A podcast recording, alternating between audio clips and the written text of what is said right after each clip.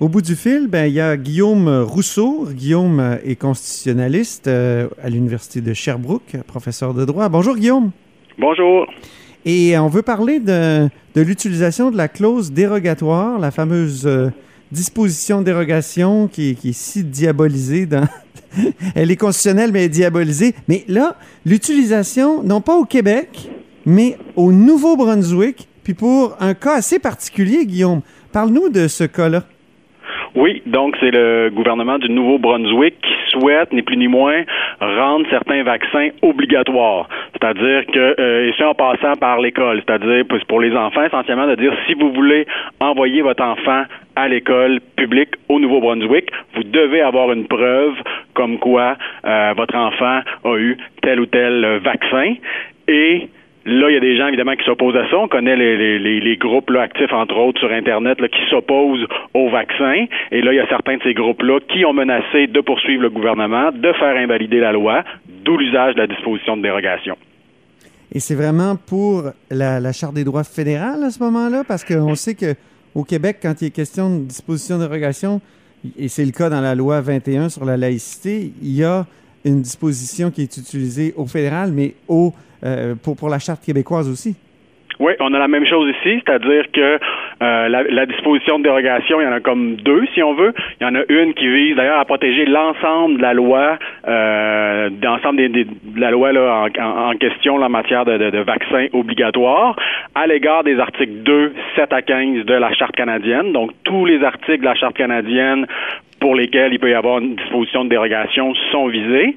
Et il y a également une autre disposition de dérogation euh, qui vise la loi sur les droits de la personne du Nouveau-Brunswick, donc l'équivalent néo-brunswickois de la Charte québécoise des droits. Mais là, on vise à protéger la loi seulement à l'encontre de l'article 6 de cette loi sur les droits de la personne, qui est essentiellement un article là, qui prévoit euh, l'absence de euh, discrimination eu égard au service public.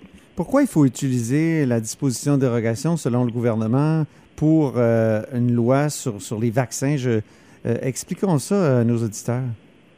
Donc, ce qu'il faut savoir, c'est qu'il y a vraiment un lobby assez puissant de gens qui s'opposent euh, aux vaccins et plus particulièrement aux vaccins obligatoires en invoquant toutes sortes de, de, de, de motifs, mais à ma connaissance, il existe un consensus scientifique qui dit que les vaccins, c'est bon pour la santé, puis c'est pas vrai qu'il euh, y a des enfants qui ont eu des vaccins, puis là, qui sont, en sont morts ou quoi. Donc, euh, il semble qu'il y a des groupes qui se basent sur leurs croyances, leurs convictions politiques et non pas sur la science pour s'opposer au vaccin. Et là, ce qu'il faut savoir que c'est qu'avant le projet de loi dont euh, dont il est question au Nouveau-Brunswick en ce moment, donc la loi actuelle, ça permet donc, il y a des vaccins obligatoires de prévus, mais il y a des exceptions, soit pour des raisons médicales, donc dans certains cas, c'est pas conseillé pour pour certaines personnes, et ça c'est préservé par le, le, projet de loi. Mais la chose qui est abolie, c'est qu'avant il y avait des exemptions pour finalement pour toutes sortes de raisons. Euh, on pouvait simplement s'opposer euh, à simplement parce qu'on était le parent de l'enfant, donc on faisait part de nos objections à des vaccins, et euh, à ce moment-là, on pouvait euh, exempter l'enfant du vaccin. Et c'est ça qu'on vient euh, abolir. Et là, puisque la disposition de dérogation à l'égard de la loi sur les droits de la personne vise l'article 6, donc la, la clause antidiscrimination, mais on peut penser que l'argument euh, qui pourrait euh, être mis de l'avant s'il n'y avait pas de clause dérogatoire, c'est donc le droit à l'égalité, la clause antidiscrimination. Puis là, je regardais les motifs de euh, illégaux de discrimination dans la loi sur les droits de la personne du Nouveau-Brunswick, et je présume que ce qui pourrait accrocher, c'est euh, donc la, la clause qui protège contre les discriminations, soit au niveau croyance, religion. Hein, des fois, l'opposition au vaccin, c'est fondé sur, sur des croyances. Oui, oui. Bon, il peut, ça peut être ça, ou encore les convictions politiques. Euh, Peut-être que ça pourrait être ça. Donc, vite comme ça, euh, ça m'apparaissait être les deux motifs illégaux de discrimination qui pouvaient être euh, potentiellement là, mis de l'avant par des gens qui auraient souhaité contester la loi, n'eût ouais. été de la disposition de dérogation. Est-ce que c'est un précédent, l'utilisation de la disposition de dérogation au Nouveau-Brunswick? Oui, il y a plusieurs euh, acteurs qui, euh, qui disent ça, notamment au niveau des, euh, des partis d'opposition. Donc autant les libéraux que les que les Verts, donc au niveau des, des députés d'opposition à l'Assemblée législative du Nouveau-Brunswick, disent qu'ils sont d'accord avec le vaccin obligatoire, mais qu'ils auraient voulu que ça se fasse sans la disposition de dérogation. Et effectivement, un des arguments qui ressort, c'est que ce serait une première au Nouveau-Brunswick.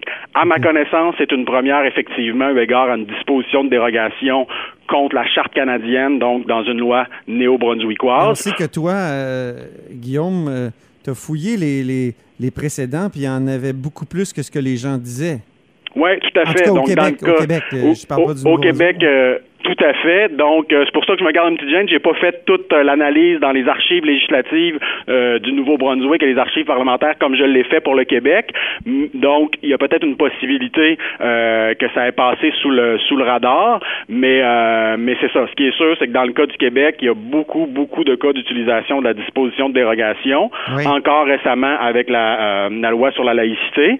Et là, il y a le Nouveau-Brunswick. Il y a eu un projet de loi également du gouvernement Ford en en Ontario qui avait proposé la disposition de dérogation. Bon, finalement, il n'y en a pas eu besoin parce que le jugement contre lequel il souhaitait mettre la disposition dérogatoire a été renversé en appel. Mais ça prouve à quel point, au cours des derniers mois, euh, trois, euh, trois cas d'utilisation de la disposition de dérogation, entre trois provinces qui, qui l'utilisent, alors que ça faisait longtemps que c'est pas arrivé ailleurs qu'au Québec. Alors vraiment, c'est une question qui, qui redevient d'actualité. J'ai interviewé euh, ton ancienne collègue, Marois Risky, qui est maintenant député du Parti libéral de, Saint-Laurent la semaine passée et euh, on parlait de la disposition de dérogation.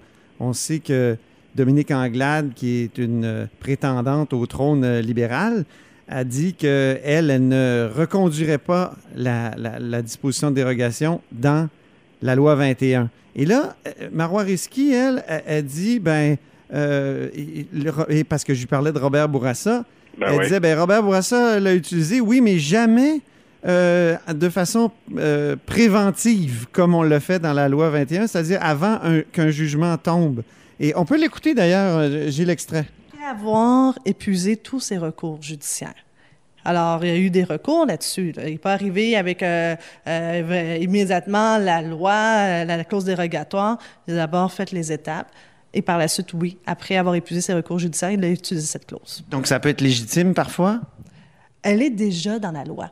Donc, si elle est dans la loi, elle est par conséquent légitime. Mais il est fortement recommandé, puis là, je vais prendre mon petit euh, chapeau de professeur, d'épuiser ses recours judiciaires avant de l'utiliser, non?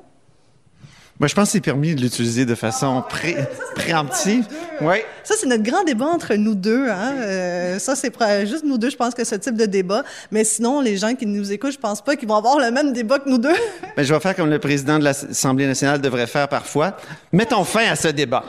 Je pense que c'est pas juste un débat entre nous deux, c'est entre Marois Risky et moi, mais entre bien des, juristes. Euh, euh, donc, est-ce qu'on peut l'utiliser de façon préventive ou non?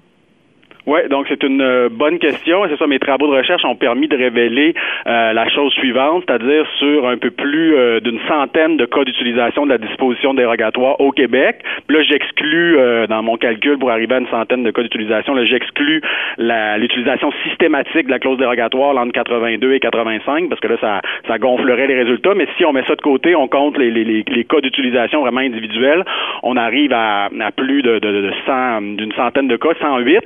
Et là-dessus, il y a euh, un seul exemple en fait deux parce que c'était une fois pour la charte canadienne, une fois pour la charte québécoise. Euh, donc un seul exemple où le législateur québécois a utilisé la disposition de dérogation après un jugement, donc dans, dans ce cas-ci de la Cour suprême. Donc dans les 106 autres cas, c'est vraiment un usage préventif de la disposition de dérogation. Et c'est vrai aussi pour Robert Bourassa, parce que Robert Bourassa, c'est le champion de l'utilisation individuelle de la disposition de dérogation, puisqu'il l'a utilisé donc sous son règne, ses gouvernements l'ont utilisé à 39 reprises. Ah euh, et là-dessus, il y avait deux fois, donc une fois pour la Charte canadienne, une fois pour la Charte québécoise, que c'était après un jugement de la Cour suprême, mais sinon, les euh, 37 autres fois, c'était à titre préventif. Donc, c'est pas après ça, on peut être d'accord ou pas, c'est de savoir si c'était opportun, mais les faits sont là. Robert Bourassa, et ce qui est encore plus intéressant, c'est que M. Bourassa l'a utilisé. Pourquoi? Souvent, la clause dérogatoire à titre préventif pour des lois en matière de religion à l'école. Donc, c'est quand même pas, on n'est peut-être pas si éloigné de la, de la loi sur la laïcité. Alors, je pense que si euh, des amis libéraux veulent se réclamer de l'héritage de Robert Bourassa, peut-être que c'est davantage dans une utilisation à titre préventif de la clause dérogatoire lorsque c'est pertinent que de, s'y opposer. Très bien, ben merci beaucoup Guillaume Rousseau, c'est tout le temps qu'on avait, puis on continue de réfléchir et d'en discuter sûrement dans dans d'autres entrevues. Merci. Merci à vous. Guillaume Rousseau, qui est professeur de droit à l'Université de Sherbrooke.